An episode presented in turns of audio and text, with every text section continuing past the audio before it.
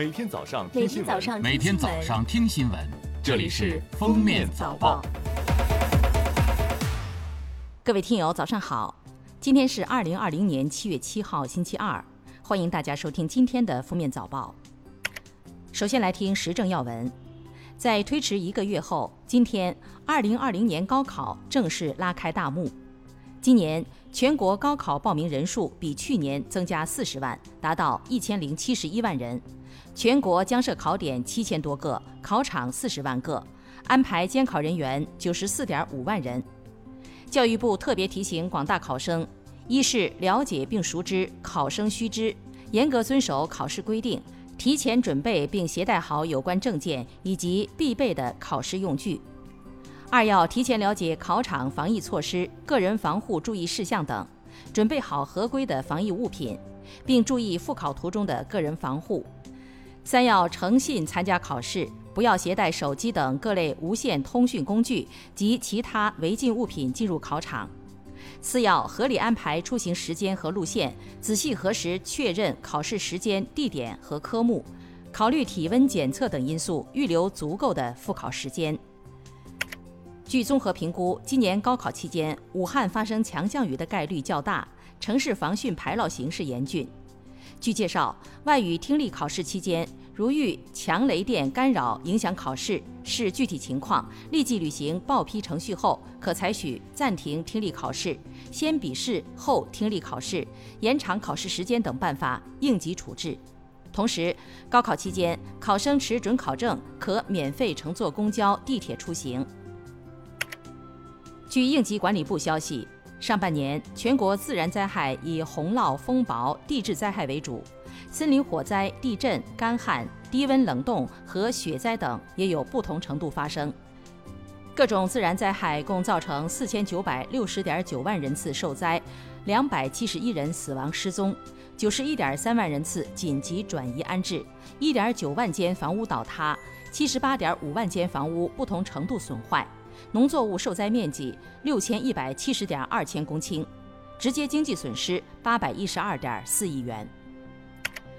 记者六号从人力资源和社会保障部获悉，人社部联合市场监管总局、国家统计局近日正式向社会发布区块链工程技术人员、城市管理网格员、互联网营销师、信息安全测试员、区块链应用操作员、在线学习服务师、社群健康助理员、老年人能力评估师、增材制造设备操作员等九个新职业。同时，还发布了直播销售员、互联网信息审核员等五个工种。下面是今日热点事件。近日，北京市发布二十五项地方标准，其中住宅设计规范在居住便利性方面规定，四层及四层以上新建住宅建筑或住户入口层楼面距室外设计地面的高度超过九米的新建住宅建筑，必须设置电梯。